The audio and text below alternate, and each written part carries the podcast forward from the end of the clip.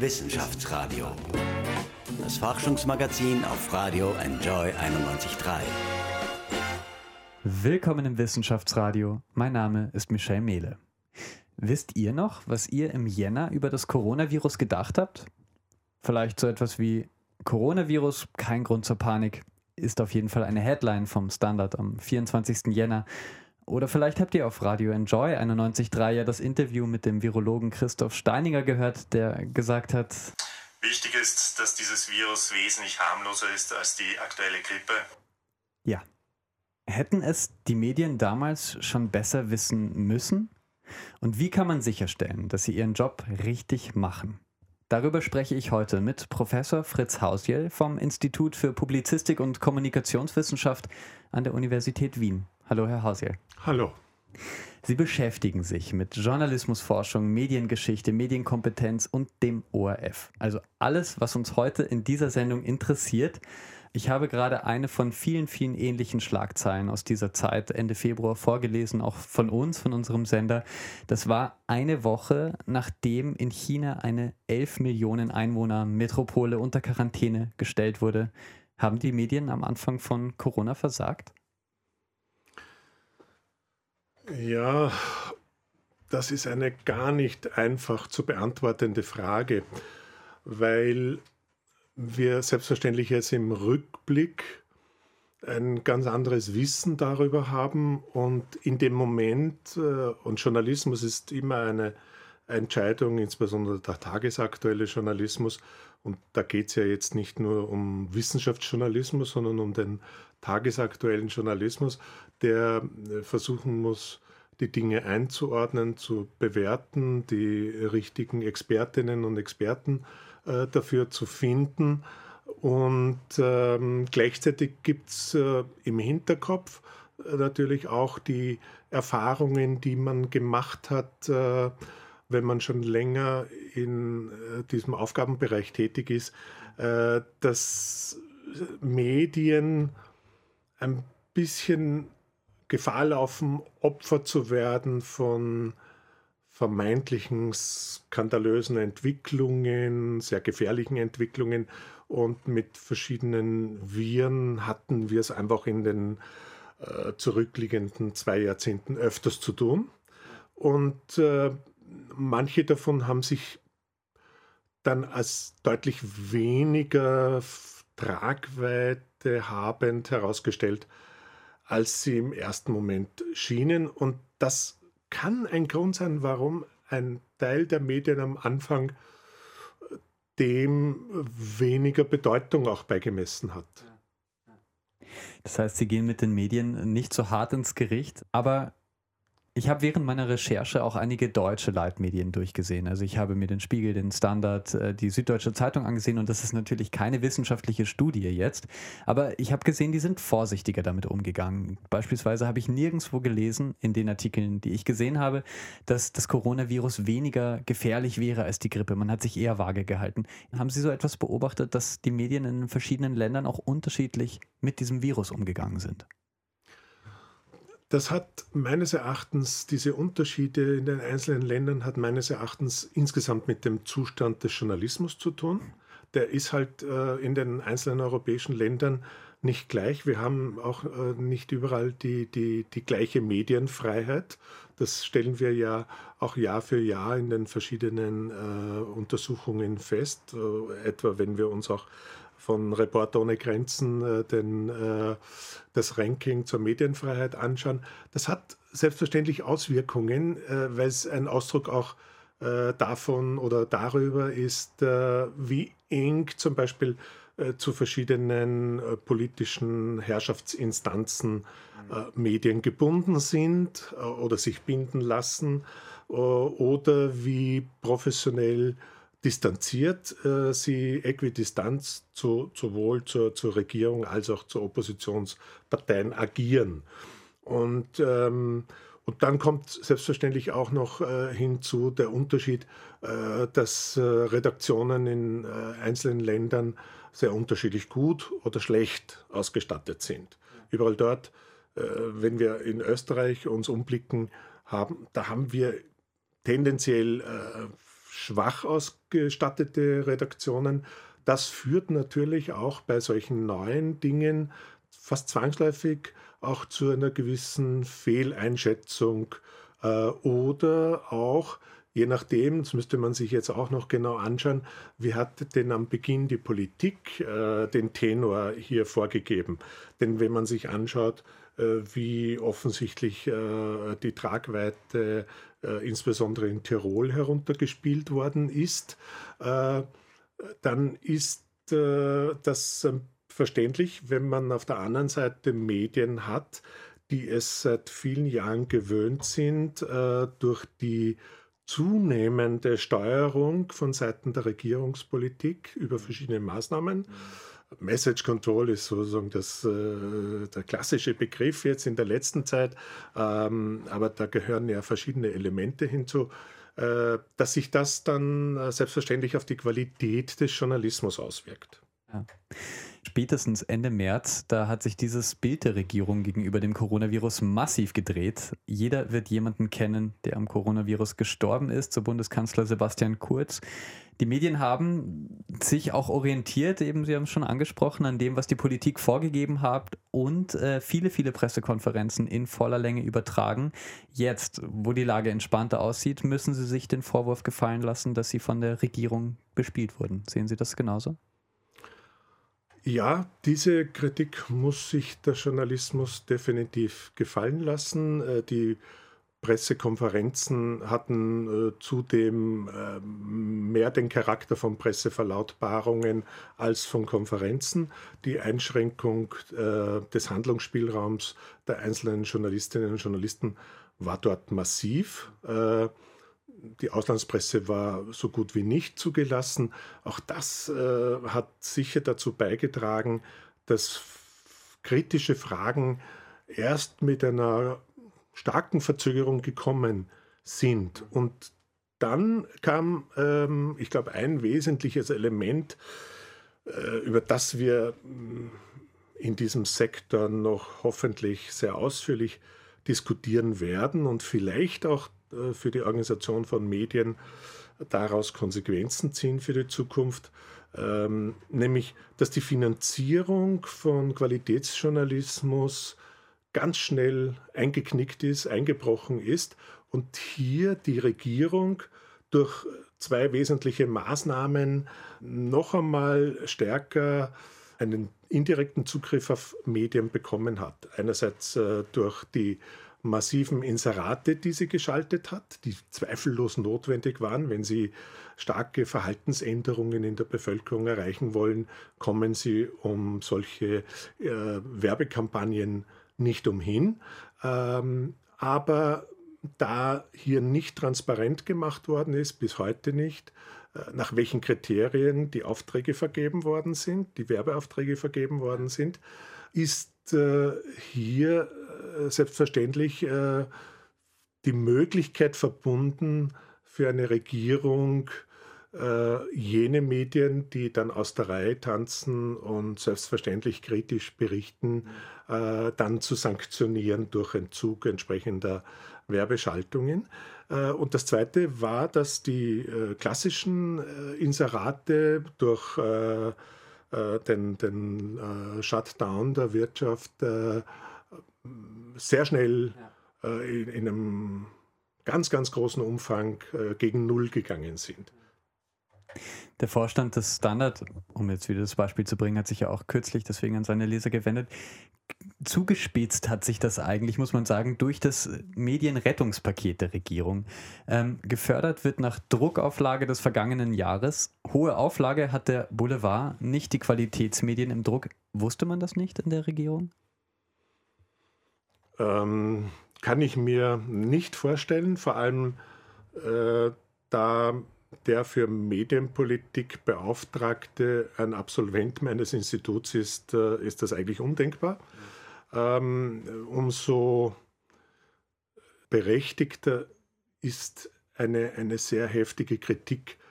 Herausreden äh, kann sich die Regierung hier nicht. Wir haben Wir haben in den letzten äh, Jahren zwei große Enqueten gehabt zur Medienförderung, zur Neuaufstellung der Medienförderung.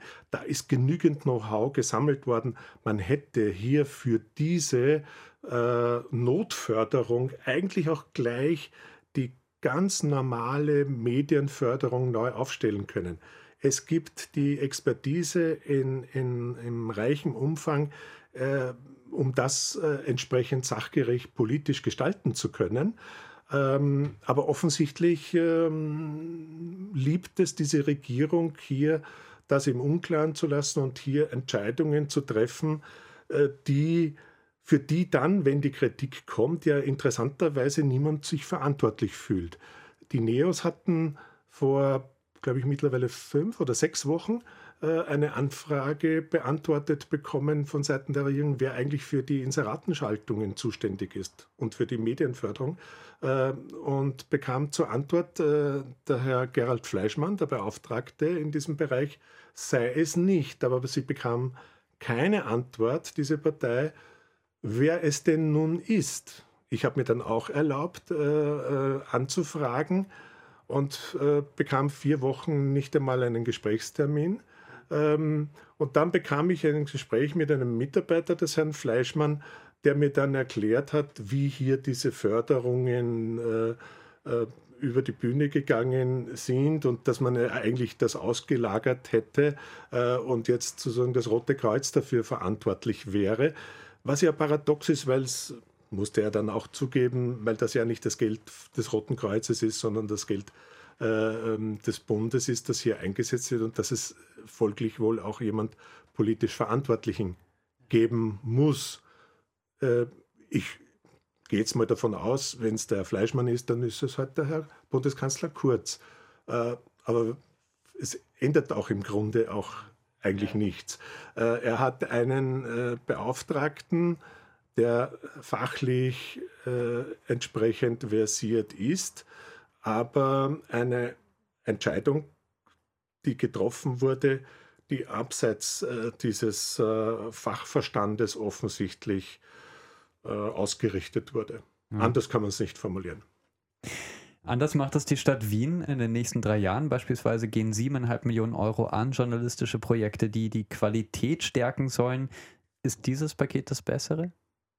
Dieses Paket ist zweifellos äh, das Bessere und, und äh, dieses Paket setzt äh, vieles von dem um, was in den letzten Jahren im Punkto äh, Notwendigkeiten einer modernen Medienförderung äh, in der Wissenschaft, aber auch unter Branchenvertretern diskutiert worden ist. Und man kann äh, der Stadt Wien nur gratulieren, dass sie das gemacht hat. Sie hat auch eine kompetente äh, Jury eingesetzt, die diese Projekte beurteilt.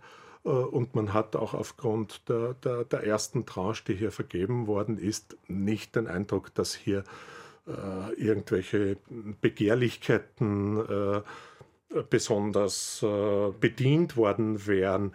Ähm, und ich glaube, dass Medienförderung modernen Zuschnitts äh, diese, diesen, äh, die, die, Transformation im, im Bereich der Medien äh, entsprechend äh, beachten muss. Und das ist zum Beispiel hier der Fall.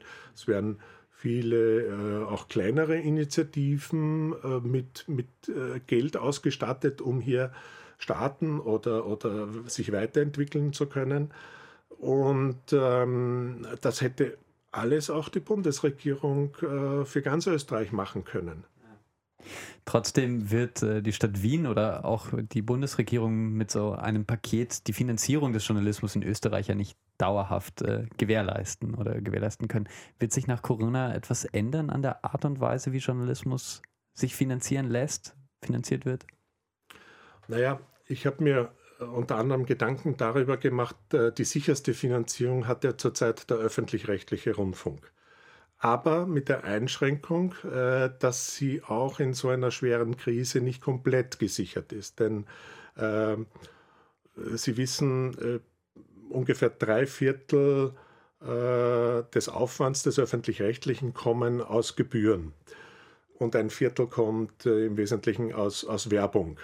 Das äh, bedeutet aber natürlich in einer Zeit, in der es auch Gebührenbefreiungen gibt für äh, einkommensschwache Haushalte, dass dieser Teil durch, die, durch den massiven Anstieg der Arbeitslosigkeit und der Kurzarbeit äh, hier ähm, auch ein Entfall an Gebühren passieren wird, weil einfach das Haushaltseinkommen ähm, bei, bei, bei vielen Haushalten äh, unter eine Grenze fällt, wo dann die Gebühren berechtigterweise nicht zu entrichten sind.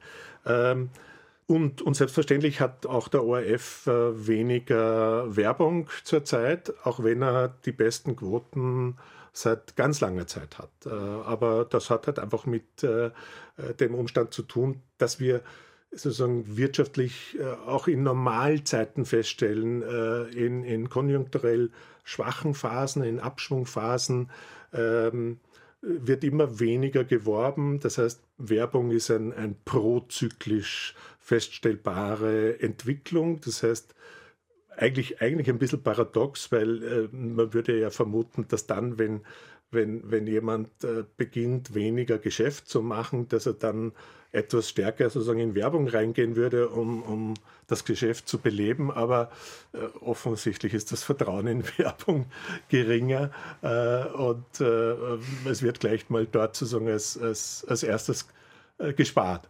Ähm, und in der, in der Krise ist klar, in dieser ganz großen Krise, ähm, das, das wirkt sich äh, entsprechend stark aus. Aber wenn Sie sich jetzt anschauen, ähm, es hat der ORF bis jetzt äh, keinen einzigen Cent bekommen äh, aus der Mediennotförderung.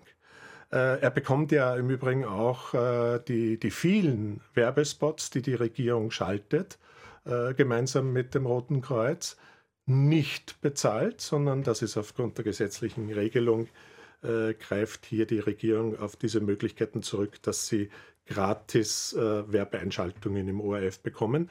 Ähm, der ORF hat aber auf der anderen Seite mm, weiter seine fixen Ausgaben und er hat äh, im Informationsbereich erhöhte Ausgaben. Logischerweise, wenn man die, die vielen Sondersendungen sich anschaut, die müssen ja auch entsprechend bezahlt werden. Oder auch die, die, die Quarantäne, die sicher zu mehr Ausgaben auch geführt haben. Er hat Bereiche, in denen er weniger Ausgaben hat oder wo er sich äh, dann äh, der Möglichkeit äh, der Kurzarbeit bedient hat, ja. wofür er prompt von der Konkurrenz kritisiert worden ist. Äh, ich sehe das ein Stück anders. Äh, es wäre verantwortungslos äh, vom, vom ORF, das nicht zu tun, diese gesetzliche Möglichkeit nicht auszunutzen und am, am Ende möglicherweise wesentlich höhere Gebühren äh, äh, verlangen zu müssen äh, von den Nutzern. Äh, denn das, was jetzt nicht produziert werden kann, im Unterhaltungsbereich beispielsweise, wird er ähm, zu einem Teil nachholen müssen, weil derzeit wird halt alles gespielt, was eigentlich später erst gespielt worden wäre. Das wird vorgezogen, aber irgendwann, sobald man wieder in dem Bereich Filme, Serien und so weiter produzieren kann und Shows produzieren kann, wird auf Teufel komm raus produziert und da wird dann wieder ordentlich äh, äh, hineingebuttert. Äh, und das heißt, das ist nur eine Verschiebung der Ausgaben. Das, was man sich jetzt hier erspart, wird man wahrscheinlich äh, nicht nur voll ausgeben, sondern vermutlich mehr ausgeben, weil da müssen Sie natürlich, wenn Sie, wenn Sie innerhalb von kurzer Zeit sehr viel produzieren wollen, auch etwas höhere Preise in Kauf nehmen. Na gut, also bis Dezember gibt es noch Programm, habe ich äh, von Herrn Wrabitz äh, irgendwo gelesen. Bis dahin muss das einigermaßen geklärt sein, sonst weiß ich nicht, was es im ORF zu sehen gibt. Ähm, wie geht Journalismus in dieser Zeit? Guter Journalismus. Und über den ORF, wie kann er sich und wie muss er sich, wie sollte er sich neu erfinden? Es war ja auch eigentlich ein neues ORF-Gesetz geplant, bevor die Corona-Krise über uns hereingebrochen ist. Darüber sprechen wir gleich. Wissenschaftsradio, das Forschungsmagazin der FH Wien der WKW. Willkommen zurück im Wissenschaftsradio. Wie kann Journalismus in Zeiten von Corona funktionieren? Darüber spreche ich heute mit Fritz Hausiel, Professor am Institut für Publizistik und Kommunikationswissenschaften an der Uni Wien. Hallo. Hallo. Jetzt vor Corona war ja die Rede von einem neuen ORF-Gesetz, das einiges geändert hätte. Was ist denn jetzt daraus geworden? Gute Frage. Was ist daraus geworden? ähm, bis jetzt gar nichts. Ähm, die, die Ankündigung im Regierungsprogramm sagt uns nur, dass es einen, nein, nicht gestärkt, glaube ich, heißt die Formulierung, sozusagen einen starken öffentlich-rechtlichen, unabhängigen äh, und, und sicher finanzierenden öffentlich-rechtlichen Rundfunk geben soll. Aber Details äh, gibt es da drin nicht. Wie insgesamt dieses medienpolitische Programm primär mit dem Wort Überprüfung, Evaluation sich auszeichnet und ganz wenig konkrete Pflöcke, die da eingeschlagen äh, worden wären, gekennzeichnet ist. Das heißt, offensichtlich haben sich die ÖVP und die Grünen hier bei den verschiedenen Punkten einfach noch nicht ausreichend angenähert. Ähm, und äh, das ist wohl dann auch der Grund, warum wir hm, keine äh, vernünftige Mediennotförderung bekommen haben, weil sonst würde da ja eigentlich, bräuchte man ja eigentlich nur zurückgreifen auf das, worauf man sich schon geeinigt hat, aber man hat sich offensichtlich auf zu wenig mhm. geeinigt. Das Einzige, worauf man sich äh, geeinigt hat, aber auch im, im Grunde, oder ein zweiter Punkt, war, dass äh, offensichtlich der ORF äh, auch in diesen vielen Einschränkungen, die er historisch bedingt bekommen hat im digitalen Bereich, ähm, hier bessere Rahmenbedingungen bekommen sollte kann man nur sagen, das ist nicht nur höchste Zeit, sondern es ist eigentlich eh fünf nach zwölf, weil äh, in dem Bereich man sich in eine absolute Sackgasse medienpolitisch manövriert hatte, äh, die ich mit einem Innovationsstillstand äh, bezeichnen würde. Hm. Äh, wir haben wir haben dominierende äh, amerikanische Großkonzerne, die äh, den digitalen Sektor bestimmen in Europa.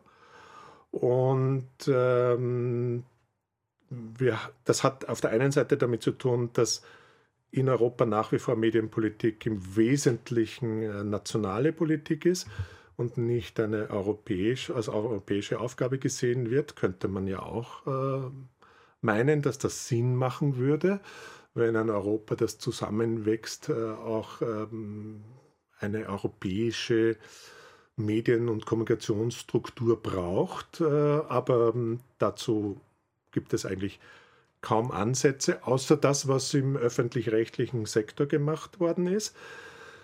Aber man hätte beispielsweise für den digitalen Bereich äh, Initiativen starten können, schon längst, äh, indem man die öffentlich-rechtlichen äh, einlädt und es ihnen vor allem gesetzlich ermöglicht, dass sie zusammen Antworten entwickeln äh, für einen digitalen Raum, der nach europäischen demokratischen Spielregeln und, und Datenschutzregeln und so weiter funktioniert ähm, und, äh, und, und die Privaten dürften das auch jetzt schon. Also die haben hier eigentlich keine äh, Limitationen.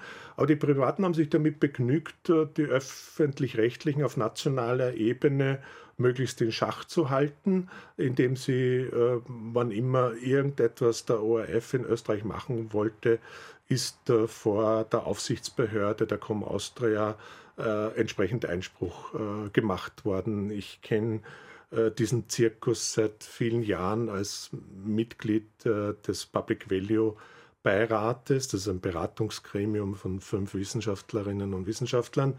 Äh, und der ORF hat ja viele ähm, Initiativen gesetzt, ein österreichisches Netflix und, und sonstiges. Ähm, es ist ihm äh, das allermeiste äh, versagt geblieben. Äh, oder vieles sehr verzögert worden, sodass äh, man am, am Markt, wo man ja meistens auf einem internationalen Markt auch agieren muss, äh, sehr schnell ins Hintertreffen gerät. Und äh, hier wäre äh, es nicht nur höchst an der Zeit, sondern die, die, die Hausaufgaben, die hier die Medienpolitik zu machen hätte, äh, sind aus meiner Sicht etwas, was man prioritär am Beginn einer Regierungsperiode machen müsste. Also definitiv noch in diesem Jahr. Man kann sich nicht auf Corona ausreden. Äh, man kann es mit Corona sogar noch verschärfen, dass man sagt, äh, jetzt wo äh, die klassische Medienlandschaft so durcheinander gewirbelt wird und möglicherweise viele Steine nicht mehr auf dar, dort am Ende sein werden, wo mhm. sie jetzt noch sind, ähm, dass man diese Krise auch als Chance für Neugestaltungen sieht. Und selbstverständlich wird ein wesentlicher Teil davon auch im digitalen äh, Bereich sein. Sicher. Ähm, Sie haben jetzt viele Themen angesprochen. Ein, ein österreichisches Netflix, ein europäisches digitales äh, Streaming-Angebot, sei es von privater, sei es von öffentlicher Seite. Aber weil wir im ersten Einstieg schon ein wenig darüber gesprochen haben und die Frage noch nicht ganz beantwortet, die, die Bedingungen sind schwierig für, für viele Medien aktuell, für viele Medienhäuser. Was brauchen die? Was ist jetzt akut wichtig, dass guter Journalismus gemacht werden kann in Österreich? Dass guter Journalismus gemacht werden äh, kann in Österreich und in den anderen europäischen Ländern, ähm, finde ich, muss zunächst einmal in den Köpfen der Medienpolitiker ankommen. In der Krise braucht es nicht einen Notjournalismus, sondern den besten Journalismus, den wir hervorbringen können. Äh, auch wenn es verführerisch ist für eine Regierung, einen geschwächten Journalismus auf der anderen Seite zu haben, weil man dann äh, ungehinderter Politik so gestalten meint zu können, äh, weil dann die Kritikraster aus den verschiedenen Medienredaktionen äh, einem nicht immer wieder sozusagen etwas zu bedenken geben und, und mit, mit Fragen quälen und segieren. Nein, es geht ja darum, dass in dem Bereich am Ende eine möglichst optimale Politik auch herauskommt und, Dazu braucht es äh, gute äh, Arbeitsbedingungen für die politische Opposition, genauso wie es gute Arbeitsbedingungen äh, geben muss für den Bereich des Journalismus. Das, glaube ich, äh, muss zunächst einmal in den Köpfen auch der aktuellen Politikergeneration ankommen. Dann wird es ihnen wahrscheinlich weniger schwer fallen oder würde es ihnen weniger schwer fallen, auch die entsprechenden Maßnahmen zu setzen. Koste es, was es wolle, um einen Satz zu zitieren, der in anderen Bereichen ähm, gerne äh, genannt wird.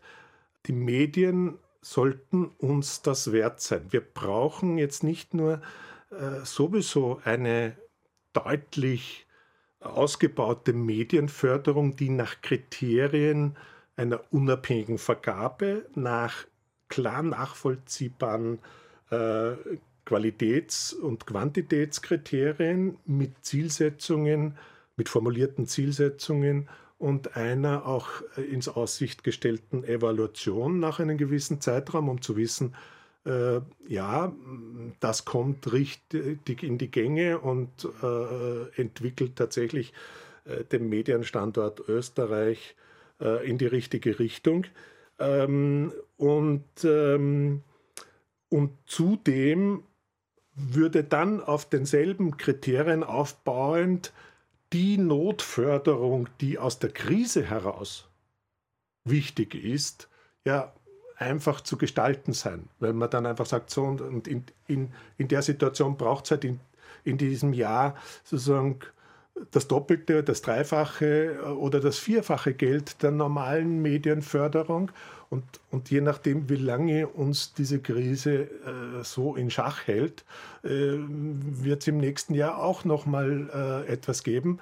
Und das ist zweifellos gut investiertes Geld äh, in, in die Entwicklung, denn Medien, die mal vom Markt verschwunden sind, wieder aufzubauen, ist ein wesentlich äh, aufwendigeres Unterfangen und wahrscheinlich eines, das in, all, in den meisten Fällen nicht passiert, weil sich die Menschen, die mit diesen Fertigkeiten hier ja diese Branche bestreiten, äh, zwischenzeitlich äh, in andere Bereiche begeben und äh, ob sie dann wieder zurückholbar sind, wenn die, die Krise vorüber ist und möglicherweise ist das erst in drei Jahren dann der Fall.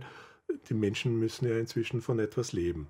Und äh, daher glaube ich, ähm, dass in dem Bereich ähm, ordentlich gekleckert werden muss, äh, was Geld anbelangt, aber nach einem gut überlegten Konzept, wo man sich vielleicht, wo man auch ein bisschen über den Schatten springen sollte, äh, nämlich den, dass Vorgängerregierungen ähm, äh, auch nicht die dümmsten waren, äh, und hier sind ja in den letzten Jahren äh, mehrere Fachenqueten gewesen, äh, wo man die entsprechenden Befunde in ein neues Konzept einbauen könnte.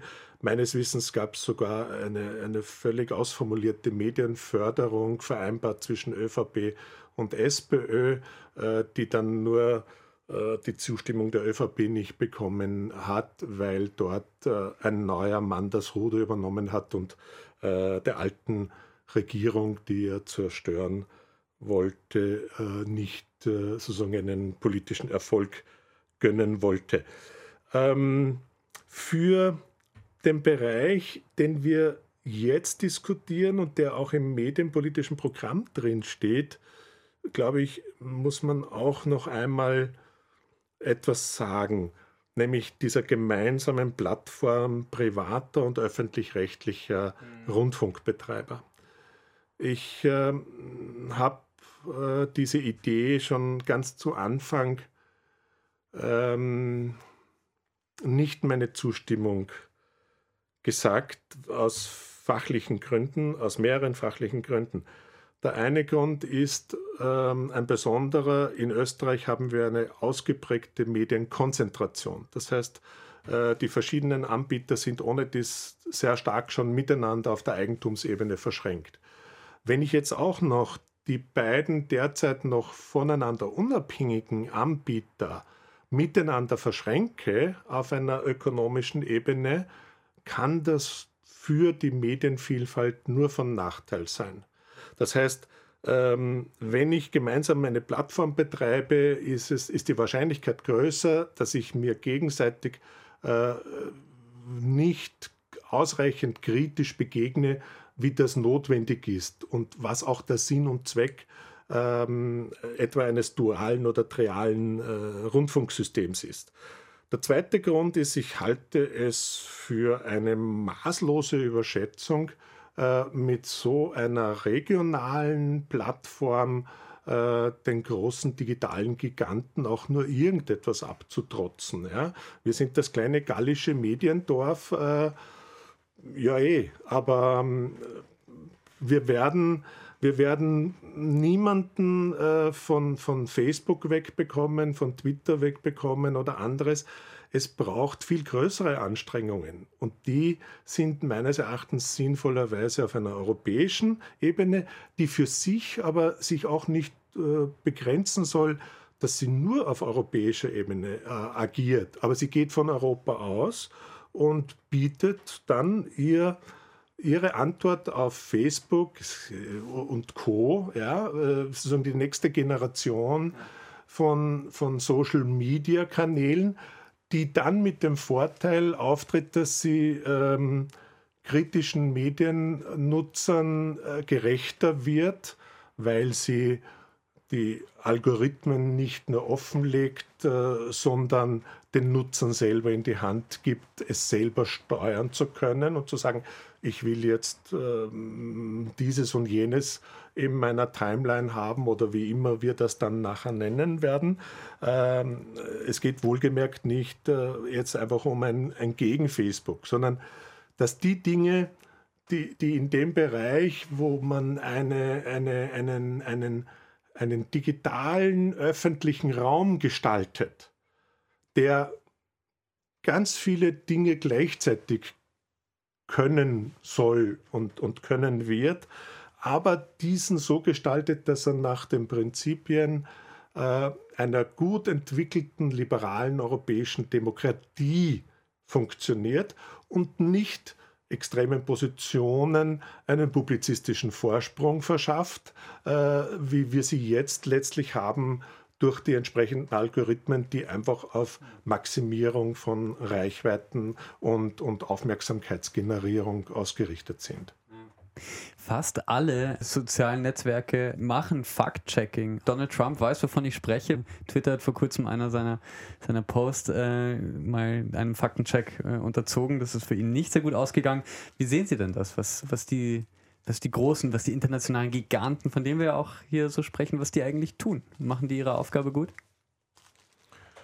Ähm, sie machen mittlerweile manche Aufgaben halb gut würde ich sagen. Aber die Entwicklung kommt erstens sehr spät ähm, und äh, sie zeigt, ähm, dass wir in dem Bereich viel früher medienpolitisch gestaltend hätten eingreifen müssen. Und das Problem ist, äh, dass das Europa nicht im Wesentlichen nicht konnte. Wenn ich jetzt äh, aufgrund des Standortes dieser entsprechenden Medienkonzerne oder der Frage, äh, einer auch geschickten Politik von Seiten der amerikanischen Konzerne ähm, äh, hier eigentlich erst sehr spät manche jetzt sinnvolle Maßnahmen bekommen, wobei nicht alles äh, auch so sinnvoll ist. Denn das nicht sinnvoll ist, dass wir hier eine sehr große Dominanz haben einzelner Anbieter, ja, die fast 100 Prozent des Segments abdecken. Das widerspricht völlig ähm, ein, ein, einer Vorstellung einer, einer, einer liberal äh, organisierten und strukturierten Medienlandschaft, wo ich möglichst viele voneinander unabhängige Anbieter von ähnlichen Produkten habe. Das habe ich ja nicht. Ja? Äh, wenn, wenn, wenn ich sowas wie Facebook benutzen will, dann habe ich Facebook und dann habe ich ganz, ganz, ganz lang nichts. Äh, und, und ähnlich ist es äh, mit, mit, mit anderen. Und dann sind noch diese äh, Bereiche miteinander verschränkt. Das heißt, die Wahrscheinlichkeit, dass ich hier zwischen den einzelnen Anbietern auch noch substanziell Kritik äußern kann, wird mir wahrscheinlich irgendwann dann, irgend wird mich ein Algorithmus dann immer irgendwo rauskicken oder dann verschwinden meine Postings oder was immer. Ähm, daher ich glaube, das ist in der Grundanlage äh, schon äh, das Problem, dass ich, wenn ich letztlich quasi Monopole ähm, hm, demokratisch domestizieren will, dann hat sich in der Vergangenheit eigentlich immer nur der Weg angeboten, solche Konzerne zu zerschlagen. Das ist uns äh, im ersten Blick immer sehr unsympathisch. Aber in den USA ist das in etlichen Bereichen gemacht worden in der Vergangenheit. Weil eigentlich das Prinzip der freien Marktwirtschaft ja ad absurdum geführt wird in diesem Bereich. Aber ich glaube, der Weg, äh, auf den man eher hofft, wäre dann äh, ein, ja, ein Gegenangebot aus europäischer Sicht, beispielsweise, ähm, ob sich das durchsetzt, wann das überhaupt äh, kommt, wann sich da verschiedene Player zusammentun, das kann ich leider noch nicht sagen. Das steht noch ein bisschen in den Sternen. Abschließend zu diesem Gespräch ein Ausblick. Wer hat denn seine Aufgabe in Österreich aus Ihrer Sicht richtig gut gemacht? Also wäre fast unfair, wenn ich jetzt einzelne Medien besonders äh, erwähnen würde. Was, glaube ich, ähm, ganz wichtig in, in, dieser Entwicklung auch ist, ähm, ist der selbstkritische Rückblick der Branche. Ich würde auch nicht alles, was jetzt äh, an, an Kritik zum Teil fehlte in der ersten Phase, nur negativ äh, sehen. Es war, ich würde das ein Stück auch einordnen äh, im Bereich des Versuchs, so etwas wie konstruktiven Journalismus zu machen.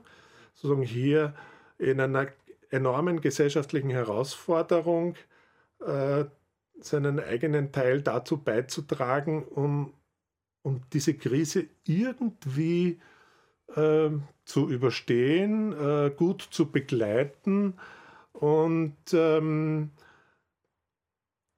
Ich habe persönlich die, die Haltung damals gehabt und ich habe sie immer noch, dass ich sage, mir ist mehr äh, Sicherheitsmaßnahme ähm, tendenziell sympathischer und ich akzeptiere die auch. Was ich nicht akzeptiere, ist einfach Einschränkung äh, grundsätzlich von, von wichtigen Freiheiten. Dass ich mich, ähm, dass ich mich der, Bewegungs, äh, der Einschränkung der Bewegungsfreiheit äh, unterziehe, das tue ich ja aus dem Grund, weil ich mich nicht anstecken möchte und weil ich andere nicht anstecken möchte. Aber was ich nicht akzeptiere, ist, dass äh, zum Beispiel im Bereich der Medienfreiheit die, der Aktionsradius äh, des Journalismus massiv eingeschränkt worden ist und dass man nicht sich bemüht hat, hier ein Maximum an Freiheit zu machen. Weil ein Maximum an Freiheit kriege ich dann, indem ich hergehe und sage, okay, ja, unsere bisherigen Räume für eine Pressekonferenz sind zu klein. Dann schaue ich halt in der Hofburg, dann gehe ich ins Dachfoyer, da habe ich sehr viel mehr Platz und dann können dann dort sehr wohl 30 äh, Journalisten und Journalistinnen hineingehen äh, und, und, äh, und können Fragen stellen. Und, und ich muss es nicht auf diese ganz wenigen Köpfe reduzieren, was völlig klar ist, dass da äh, einfach der Journalismus automatisch ins Hintertreffen gerät gegenüber einer Regierungspolitik, die gut organisiert äh, und gut abgesprochen dann ihr Programm abspülen. Ähm, und hätte mir gewünscht, äh, dass ein bisschen stärker vielleicht auch die Kritik und schneller die Kritik gekommen wäre im Journalismus und vielleicht sozusagen pointiert, dass sich offensichtlich äh, diese Regierung äh, inzwischen sozusagen eines alten Theoretikers bemächtigt hat, der einmal gesagt hat, Marshall McLuhan, Sie kennen ihn aus dem Studium sicher, äh, der diesen berühmten Satz, the message, uh, the medium is the message, ähm, geprägt hat hätte man hier weiterentwickeln können auf uh, The Press Conference ist the Message offensichtlich. Und es geht eigentlich gar nicht mehr nach einer gewissen Zeit darum, was in dieser Pressekonferenz gesagt wird, sondern dass die Pressekonferenz stattfindet, dass die Regierung handelt, dass sie wieder auftritt und, und mit, mit den Masken und so weiter. Äh, und äh, denn wenn die Pressekonferenz inhaltlich bedeutsam ist, dann wär, hätte man sich bemüht darum, dass so schnell wie möglich wieder Normalität in diese Richtung eintritt, dass der Journalismus Fragen stellen kann. Nicht darf, sondern kann. Vielen Dank, dass ihr heute dabei wart beim Wissenschaftsradio. Mein Name ist Michel Mehle und ich melde mich nächste Woche wieder. Dann spreche ich mit Oliver Piczek vom Momentum Institut über das Gespenst Vermögenssteuer. Vizekanzler Werner Kogler hat das in der Corona-Krise ja aufs Tapet gebracht und seitdem wurde es recht stiefmütterlich diskutiert. Ich will mir das mal aus ökonomischer Sicht ansehen mit einem Befürworter. So viel kann ich, glaube ich, schon mal vorwegnehmen. Diese und alle weiteren Sendungen findet ihr natürlich als Podcast in eurer Podcast-App oder auf unserer Website wien.enjoyradio.at. Ich freue mich, wenn ihr nächsten Dienstag wieder dabei seid im Wissenschaftsradio. Wissenschaftsradio, das Forschungsmagazin.